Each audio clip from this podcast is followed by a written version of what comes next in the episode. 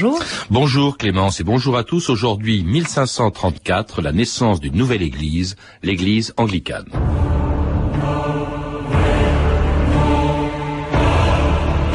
Le Parlement ordonne que le roi soit accepté, regardé et reconnu comme unique et suprême chef sur la terre de l'église d'Angleterre. Londres, novembre 1534.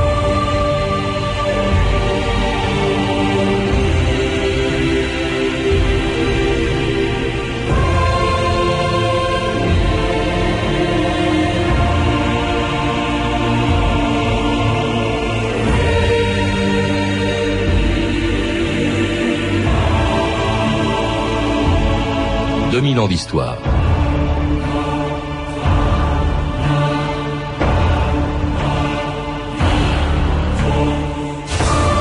Depuis que leur religion a une église, tous les chrétiens du monde ont toujours été partagés entre deux pouvoirs. Le pouvoir temporel de leur gouvernement et le pouvoir spirituel du pape qui, de Rome, pouvait amener les catholiques à se dresser contre leur souverain.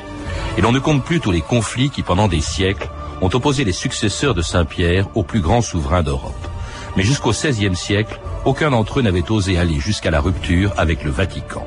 Jusqu'en 1534, cette année-là, en déclarant que son pouvoir était supérieur à celui du pape et en se proclamant le chef de l'Église d'Angleterre, Henri VIII provoquait un des schismes les plus graves de l'histoire du christianisme et la naissance d'une nouvelle Église, l'Église anglicane, qui depuis près de 500 ans est étroitement liée à la vie des Anglais et de leurs institutions au point que lorsqu'un roi ou une reine monte sur le trône d'Angleterre, c'est devant le plus haut responsable de l'Église anglicane, l'archevêque de Canterbury, qu'ils doivent prêter serment. Madam, is your Majesty willing to take the oath?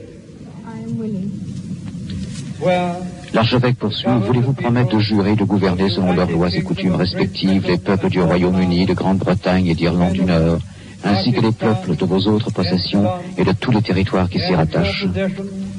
And the other territories to any of them belonging or pertaining, according to their respective laws and customs. All this I promise to do. L'archevêque de Canterbury est en face de la reine. Il prend la couronne, l'élève. Élisabeth II est couronnée.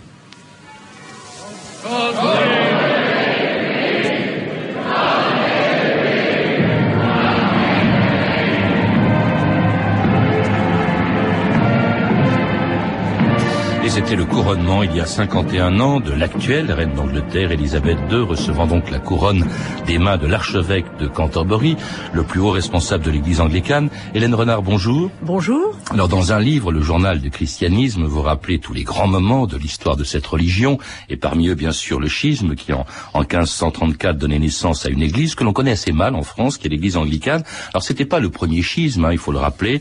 En 1054, il y avait eu le grand schisme d'Orient qui avait donné naissance à l'Église orthodoxe. Et puis il y avait eu 30 ans avant l'apparition de l'anglicanisme la réforme de, de Luther. Mais là, c'est un roi, euh, le roi d'Angleterre, c'est Henri VIII, euh, qui décide de rompre avec Rome. Et c'est d'autant plus étonnant que, au début de son règne, c'était un pape très catholique, très euh, très fidèle à Rome. Il a même condamné la réforme. Il n'a pas quand même voulu être pape. C'était un roi catholique.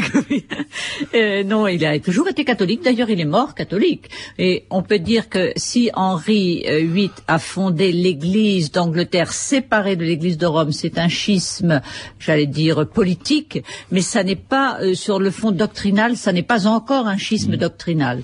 C'est plus tard que ça se va se, que ça va se faire. Parce qu'au début, par exemple, il condamne la réforme en écrivant Défense des sept sacrements contre Martin Luther. En 1521, le pape, qui à l'époque était Léon X, donne à Henri VIII le titre de défenseur de la foi. Il a fait un best-seller avec son, ah avec son ouvrage Défense des sept sacrements contre Luther. Luther. Mhm. Luther avait donc écrit ses thèses en 1517 et donc c'est en 1521, vous voyez, il y a peu d'écart de date, que Henri VIII est proclamé défenseur de la foi, titre que les rois anglais portent toujours. Alors cela dit, Henri VIII était assez conscient aussi des abus qui existaient, y compris dans son église catholique encore euh, à l'époque en Angleterre. Hein, il y avait, il y avait pas mal d'abus. Il y avait d'ailleurs même euh, le, son, son chef de gouvernement, en quelque sorte, Wolsey, qui était vraiment un archevêque plutôt corrompu, l'archevêque d'York. Oui, cupide, cruel. Enfin, on n'a pas assez de vocabulaire pour le, dire. C'est vrai qu'il y avait deux sortes de d'arguments de, répréhensibles contre l'Église en général. C'était les mœurs d'un certain côté, bon, bien sûr, mais je crois qu'on a beaucoup accentué sur ce côté, s'en servant comme prétexte. Il y avait aussi, évidemment, euh, les biens, parce que les abbayes, et particulièrement les abbayes anglaises, étaient extrêmement riches, et en fait, le fond de la question, c'est quand même une querelle financière. Henri VIII veut mettre la main sur les biens de l'Église. Mmh. Alors, ce qui va officiellement provoquer la rupture entre Henri VIII et Rome, c'est en fait, c'est une affaire privée, hein, ce qu'on appelle la grande affaire du roi.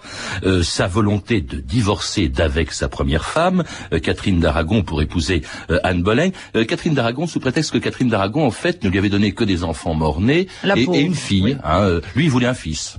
Oui, il voulait un fils parce que la, comment dire, la dynastie des Tudors, qui ne datait que du père d'Henri VIII, Henri VII, elle était toute récente. C'était pas, pas la généalogie des, des. C'était une, une dynastie très très récente, et donc il fallait l'asseoir. Et bien que en Angleterre il n'y ait pas de loi salique comme en France qui imposait que ce soit les, la, la, progéniture mâle qui devienne euh, roi, euh, bon, Henri VIII a tout de même euh, déclaré que sa fille, Marie Tudor, la fille qu'il avait avec Catherine d'Aragon. Effectivement, ça n'était pas suffisant. Il l'a même déclaré bâtarde et il a souhaité hmm. avoir un fils qu'il n'a pas eu tout de suite d'ailleurs. Alors pour divorcer, c'était pas une mince affaire hein, quand on était roi Non, car c'est pas vraiment il, une il fallait un prétexte. Alors le, prétexte c'était l'inceste. Il faut rappeler pourquoi. C'est parce que Catherine d'Aragon, Hélène Renard, avait d'abord été, avant d'épouser Henri VIII, la femme de son frère Arthur, qui était mort en 1509. Absolument. Alors, du coup, brusquement, Henri VIII se souvient que, euh, bah, au fond, son mariage est incestueux, c'est ça? C'est-à-dire que Catherine d'Aragon, qui était donc la fille, en effet, de Ferdinand et Isabelle, les rois catholiques, c'était pas n'importe qui, n'est-ce pas Et qui était donc par définition aussi la tante de Charles ce qui est aussi, euh, c'était un problème pour Henri VIII. Euh, effectivement, elle n'avait pas eu de chance, elle n'avait eu que des enfants mordés. Elle était plus âgée que lui et elle avait épousé le frère d'Henri VIII, le prince de Galles, alors qu'il était tout jeune, qu'il était tuberculeux et on a beaucoup discuté pour savoir si ce mariage avait été consommé ou non, vraisemblablement pas mais euh, il fallait que le pape accorde une dispense pour le mariage de Charles et de Catherine et euh, effectivement, c'est sur la validité de cette dispense qu'on va discuter. Non pas que le mariage n'ait pas été valide, c'est la dispense papale qui n'était pas valide. Et c'est ainsi qu'effectivement, sous prétexte que sa femme avait été d'abord la femme de son frère, eh bien, Henri VIII s'en souvient 18 ans après pour annoncer à son premier ministre, Wolsey, qu'il veut divorcer pour épouser Anne Boleyn. Je vais me remarier et avoir un fils. Divorcé De Catherine Annulation. Mon mariage est maudit et mes, mes fils sont morts-nés parce que j'ai transgressé la loi de Dieu en épousant la femme de mon frère. C'était de l'inceste. Et durant vingt ans, j'ai été puni. Je n'ai jamais été marié au regard de Dieu. Vous l'êtes marié, sire. Bel et bien marié. Tout le monde sait que le pape vous a accordé une dispense pour épouser Catherine quand Arthur est mort. Préparez tout de suite un dossier d'annulation en cours d'Europe. Majesté, Catherine est princesse d'Espagne. Tentez d'annuler votre mariage et vous dresserez d'énormes forces contre vous. L'Église catholique romaine à travers l'Europe, votre peuple même qui aime la reine. Je veux épouser Anne, je la ferai couronner reine. Vous risquez la guerre, vous risquez de perdre votre royaume. Je veux épouser Anne, même si ça va fondre la terre en deux comme une pomme et précipiter les deux moitiés dans l'espace.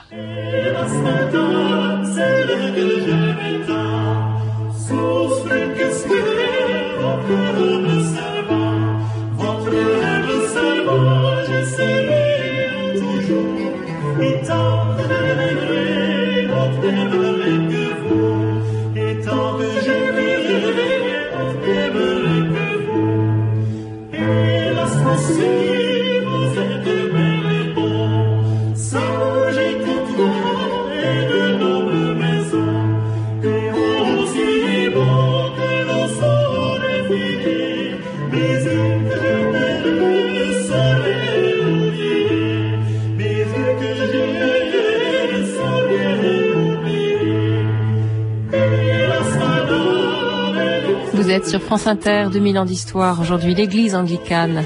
Et c'était Hélas Madame, une chanson écrite par Henri VIII lui-même en français, parce qu'il le parlait couramment. Henri VIII donc qui veut divorcer de Catherine d'Aragon, ce qui est un divorce, on l'a entendu, qui pouvait dresser contre lui toute l'Europe. Pour quelle raison, Hélène Renard?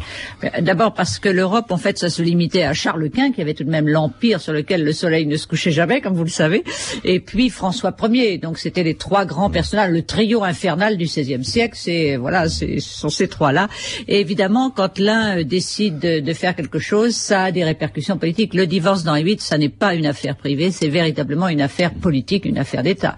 Et puis, je rappelle, vous l'avez dit tout à l'heure, Charles Quint, qui était le, neveu de le neveu de, Catherine, et qui prendrait évidemment le pour divorce un hein. pour un camouflet, absolument. D'où l'embarras du pape, qui était à l'époque Clément VII, qui est le seul habilité à accepter l'annulation du mariage. Et là, c'est une affaire justement, le pape hésite et ça va traîner pendant des années. Oui, le, pape a intérêt à faire traîner parce qu'effectivement, il n'a pas du tout intérêt à se mettre mal avec Charles Quint, qui est quand même son soutien euh, catholique le plus puissant.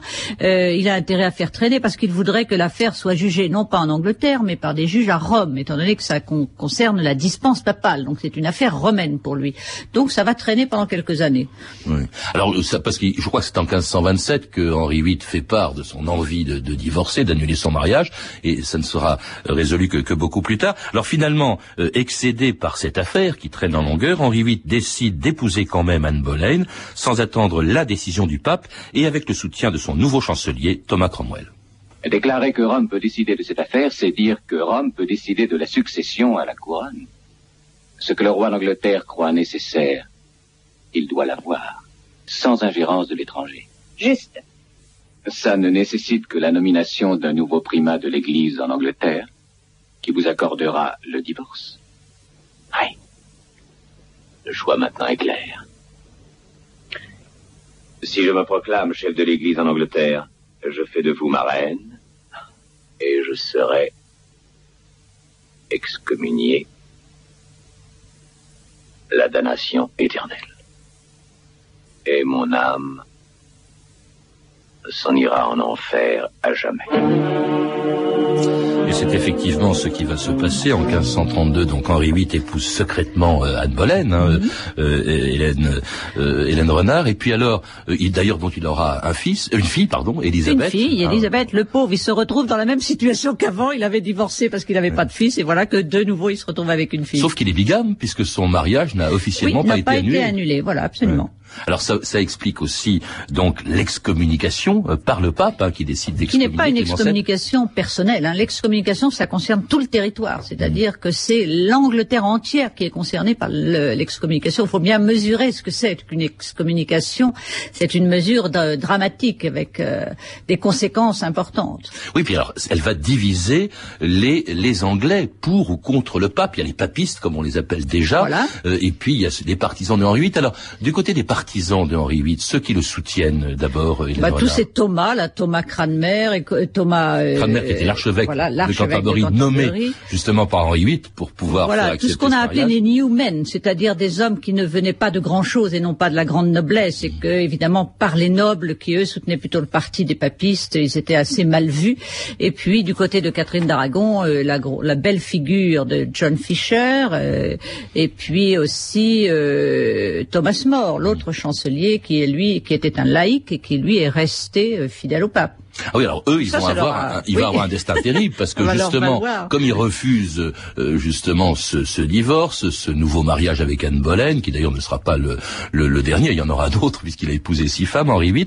Mais alors, les pauvres vont être, qui sont restés catholiques, fidèles au pape, vont euh, finir à la Tour de Londres et même décapités. Ah oui, ça, ça, ça va être leur sort. Ils meurent martyrs et d'ailleurs l'Église catholique les reconnaît comme euh, comme des saints, comme des saints, béatifiés au XIXe siècle et canonisés au 1935. Et, et le peuple britannique, qu'est-ce qu'il pensait de tout ça, Hélène Renard? Le peuple était effectivement très partagé. D'abord, il se, soulevait beaucoup. Le peuple n'aimait pas non plus qu'on attaque son clergé. Bien sûr, il faisait, des, il faisait bien la remarque que le clergé n'était pas exempt de tout défaut, mais le peuple aimait son clergé. Et puis, quand on a commencé à s'attaquer aux images, des saints, au statut, au culte des saints, au culte des reliques et au, et au pèlerinage, alors là, le peuple a vraiment protesté. Mais ça, ce sera, ce sera plus tard. Il y a, a d'autre part, il y a aussi des affaires assez sordides. tout ça, il y a des affaires d'argent, je crois. Hein. Il y a beaucoup d'affaires d'argent, c'est-à-dire que euh, l'une des mesures d'Henri VIII, ça a été de dire désormais les anates, c'est-à-dire l'impôt que l'on payait euh, aux évêques euh, anglais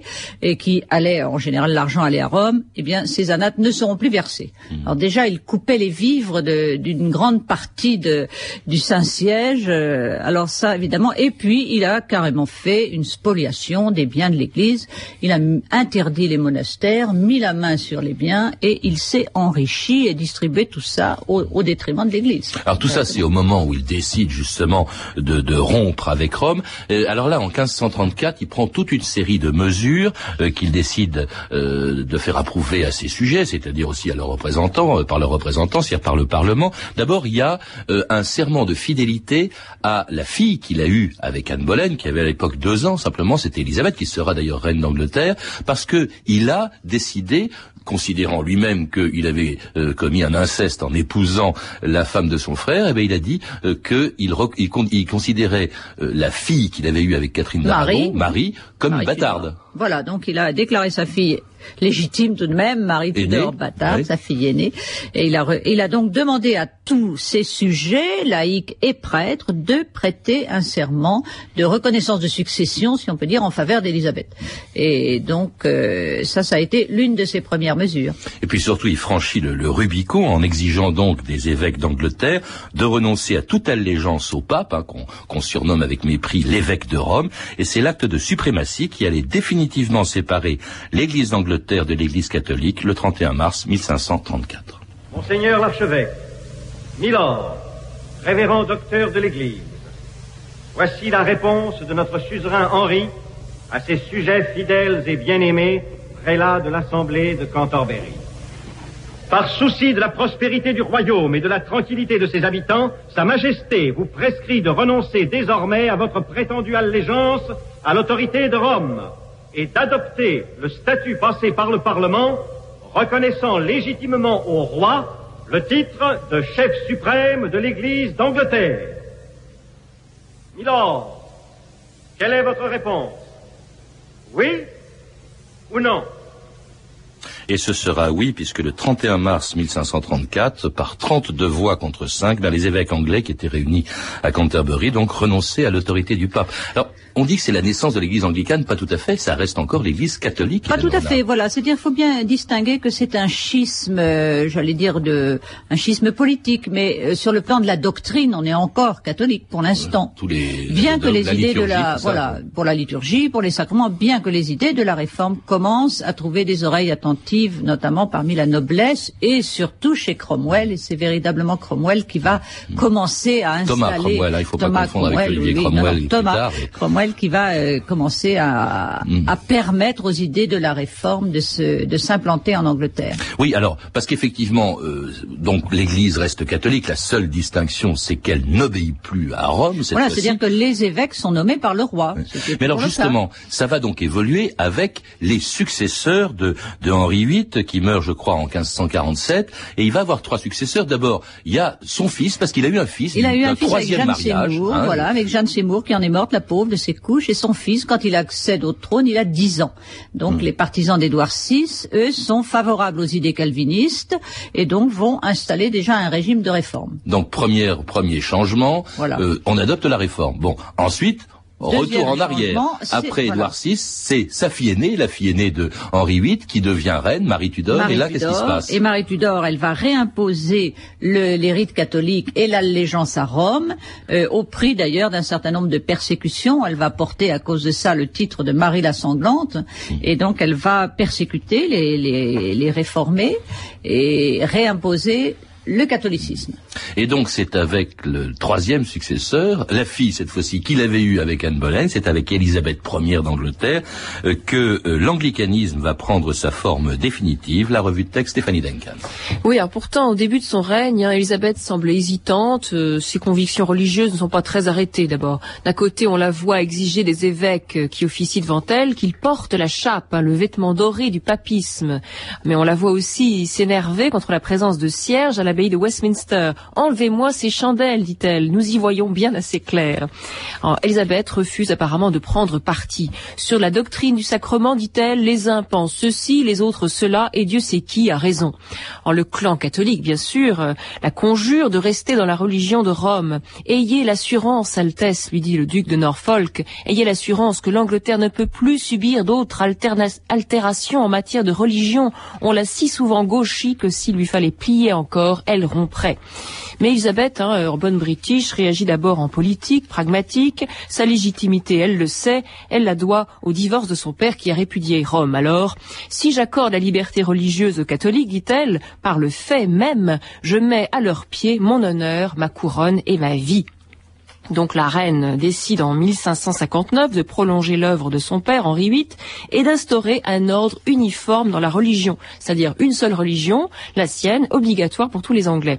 Alors malgré la protestation des évêques, qui sont encore en majorité catholiques, la définition des choses de la foi, disent-ils, a jusqu'ici appartenu au seul pasteur de l'Église et non à des laïcs. Et eh bien malgré cela, elle réussit à faire voter l'acte d'uniformité en 1559 qui impose le livre de prière, le Prior Book, et plus tard les 39 articles de religion qui sont la base de la communion anglicane. Alors le roi ou la reine n'est plus le chef de l'église anglicane comme avec Henri VIII, mais le gouverneur suprême. La messe est désormais interdite en Angleterre et les contrevenants sont immédiatement traqués, emprisonnés et même condamnés à mort dans d'horribles supplices. Un exemple, le supplice de Campion qui refuse de renier sa, religion. Le papisme, c'est ma plus grande foi, déclare-t-il. Il est torturé, puis envoyé à l'échafaud. Je suis catholique et prêtre, répète-t-il, avant d'être décapité et coupé en morceaux. Oui, oui, coupé en morceaux. Mais les puritains protestants euh, non plus ne sont pas contents. Pour eux, l'anglicanisme n'est qu'une religion bâtarde, beaucoup trop proche encore de Rome. Et aussi, euh, ils vont être pourchassés et persécutés. voici ce que l'un d'entre eux, un de ces puritains, disait des réformes religieuses d'Henri VIII et d'Élisabeth Ier. Il y a eu non pas réformation, mais déformation. Tous ces gorets voulaient seulement déterrer les bons fruits et se remplir la panse. Mais rien ne pouvait éclore sous de tels jardiniers. Et pourtant, cette religion anglicane dure depuis euh, près de cinq siècles. Hélène Renat, un commentaire peut-être sur ces textes. D'abord, on constate une chose, c'est que ce n'est donc pas Henri VIII qui s'est contenté de rompre avec Rome, mais c'est sa fille, Élisabeth Ier, qui a vraiment créé l'anglicanisme. Voilà, qui a, disons, posé les fondements doctrinaux.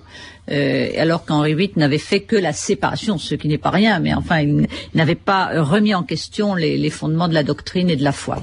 Alors ce n'est ni le protestantisme, comme on le croit parfois, ni bien sûr le catholicisme. C'est un peu entre les deux. C'est un peu entre les deux, c'est ça le problème. Et c'est à la fois un avantage parce qu'au jour d'aujourd'hui, justement, c'est une religion vers laquelle on peut, l'Église catholique peut faire un pas vers elle, ce qui, qui s'est fait d'ailleurs euh, plusieurs fois, parce que les, les, différences ne sont pas si grandes. Quand, quand, vous parlez des fondements de la religion euh, anglicane, euh, on évoque des textes, de, des, des, grands textes que, que Stéphanie vient de citer. Il y a le Prayer Book, il y a la confession de foi des 39 articles, hein, c'est ça Alors, parmi lesquels, vous en citez quelques-uns, euh, je vois le rejet de l'autorité du pape, bien mhm. sûr, euh, il y a aussi le refus de l'invocation des saints, euh, de la vénération des reliques, le reniement de l'existence du purgatoire, donc il n'existe pas pour les anglicans, il y a le mariage autorisé pour les prêtres, la conservation aussi de deux sacrements sur sept, c'est lesquels? C'est le baptême et l'Eucharistie. Avec la croyance qu'il y a une euh, présence réelle du Christ dans l'Eucharistie. Mmh. Alors, mariage autorisé pour les prêtres et même euh, euh, aujourd'hui l'ordination des femmes. Ça, oui, aujourd'hui, c'est vrai que c'est une église qui est un peu en avance quand même. C'est une église un peu pionnière, oui, l'ordination des femmes depuis 1993, c'est quand même relativement récent. Et puis même en ce moment, enfin, on assiste aussi à une ouverture pour l'admission des prêtres homosexuels. Mmh. C'est-à-dire c'est-à-dire que les prêtres, s'ils sont homosexuels, ça n'est pas incompatible avec leur état de prêtrise, à condition qu'ils vivent dans une relation de fidélité et qu'ils s'abstiennent de relations sexuelles. Mais qu'est-ce que ça veut dire là Ah ben voilà, je vous le dis, les choses comme elles sont. Alors c'est aussi une Église qui se rapproche euh, après ce schisme qui s'est produit il y a quand même euh, près de cinq siècles, qui se rapproche, vous le disiez, de l'Église catholique? Tout à fait. Enfin l'Église catholique, d'abord sous Paul VI, en effet, il y a eu un premier rapprochement, c'est-à-dire que Paul VI a admis officiellement que l'archevêque de Canterbury, nommé par la reine, c'est lui hein, qui est le patron. Pouvait exercer un, véritable, c'est un véritable évêque, c'est un véritable archevêque, même pas nommé par le pape. C'est le pape des Anglicans, quelque sorte. Pape, non, il le considère comme un évêque, même si c'est pas lui qui l'a nommé, ce qui est déjà un grand pas. Mais en échange, 20 ans après, euh, en 86, l'Église anglicane a reconnu que le pape jouait un rôle de prima universel. Mmh. Donc ils se sont chacun fait un pas, chacun de leur côté, et ces pas continuent euh, sous le euh, règne, si je puis dire, de Jean-Paul II. Mmh. Les rapprochements continuent à s'effectuer. C'est le, c'est la reine d'Angleterre qui désigne l'archevêque de Canterbury. Voilà, sur présentation bien sûr d'une commission du synode épiscopal anglican. Et c'est lui, on l'a entendu tout à l'heure, qui couronne la reine d'Angleterre. Il y a deux, deux archevêques importants, c'est celui de Canterbury et celui de York. Mm. Et à peu près, en France, je crois que nous avons à peu près 5000 anglicans, ce qui n'est pas évidemment une religion oui, Oui, parce que euh, Hélène Renard, effectivement, l'anglicanisme n'est plus limité à la seule, euh, aux seules îles britanniques. Euh, par l'Empire, c'est devenu une église, pas universelle, mais en tout cas, il y a quand même 70 à 80 millions, je crois, d'anglicans. Voilà, 80 millions d'anglicans à peu près dans 160 pays du monde, ce qui est tout de même une grande répartition, avec bien sûr plus en Amérique, au Canada et puis en Nouvelle-Zélande Zélande et aussi en Afrique. C'est une religion assez présente en Afrique. Mais justement, si ce rapprochement écuménique se produit, qu'est-ce qui restera de l'Église anglicane? Ah ça, je ne suis pas prophète, je ne peux pas vous dire. Mais en tout cas, je pense que c'est souhaitable qu'on aille vers un rapprochement euh, de toutes les églises chrétiennes, et ça ne peut pas se faire en un jour, de même que les schismes ne se font pas en un jour, contrairement à ce qu'on croit. Mais euh, parce que quand on traite des événements, on est bien obligé de donner une date, mais en vérité, ça, ça, ça se produit lentement, et bien le rapprochement se produira, je, je pense aussi assez lentement. Comme celui-là et comme beaucoup d'autres événements de l'histoire du christianisme, on les retrouve, Hélène Renard, dans votre livre qui est passionnant, Le Journal du christianisme, un livre publié aux éditions du Félin et qui retrace donc en 30 dates l'histoire du christianisme et, dans lequel justement il y a un chapitre qui est consacré à la naissance de, de l'église anglicane. Vous avez pu entendre des extraits des films suivants, Anne des mille jours de Charles Jarrott et Un homme pour l'éternité de Fred Zinman, deux excellents films donc qui sont disponibles en cassette vidéo. Vous pouvez retrouver ces renseignements ainsi qu'une bibliographie plus complète sur ce sujet en contactant le service des relations avec les auditeurs au 0892 68 10 33 34 centimes la minute ou en consultant le site de notre émission sur franceinter.com. C'était 2000 ans d'histoire à la technique Dimitri Gronoff et Julien Chabassu, documentation et archivina Claire Destacan, Claire Tesser et Sandra Escamez, revue de texte Stéphanie Duncan, réalisation de Anne Kobilac. Une émission de Patrice Gélinet.